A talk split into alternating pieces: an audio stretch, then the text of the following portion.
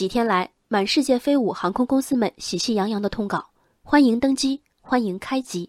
在航班手机解禁的划时代改变中，另一条消息也开了风气之先。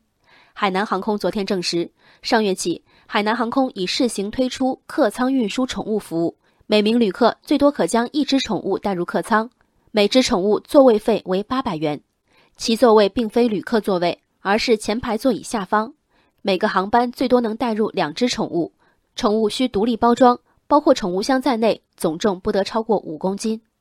海航由此成为国内第一家允许旅客付费带宠物进客舱的航空公司。欢呼和失望的网友各执一词，大批宠物爱好者还在不断留下简短但喜悦的评语，而获赞最多的评论不外乎“只能不做海航了”和“我对宠物的主人毫无信心”。那些抵制海航的愤怒宣言能兑现吗？我不养宠物，害怕动物。扪心自问，如果有两个类似航班摆在我面前，最大差别是是否允许带宠物进客舱，我大概会毫不犹豫选不允许的航班。但在现实中，两个航司恶性竞争，排出起落地点相同、时间相近的航班，纯属罕见。时间是否合适、准点率、廊桥率高低、价格起落、改签相邻航班的便利程度，在许多影响我们选择机票的因素中，飞机上可能有装在笼子里的小动物，实在算不上什么致命的变数。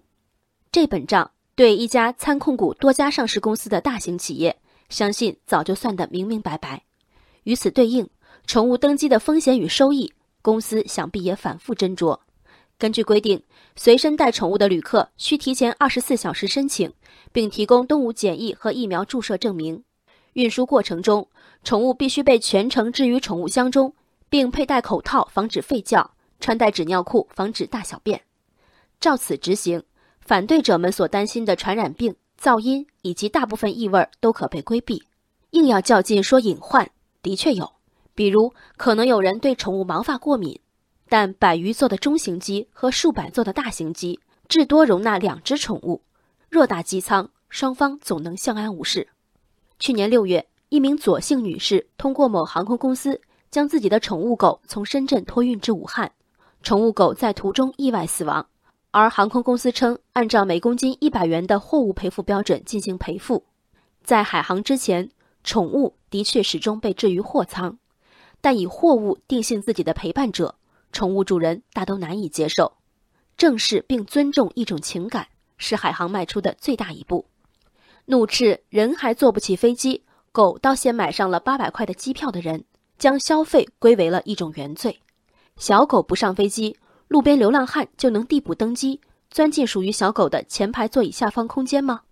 机舱里实在不缺这种歪斜的道德感，真正缺乏的是对他人窘迫的体谅。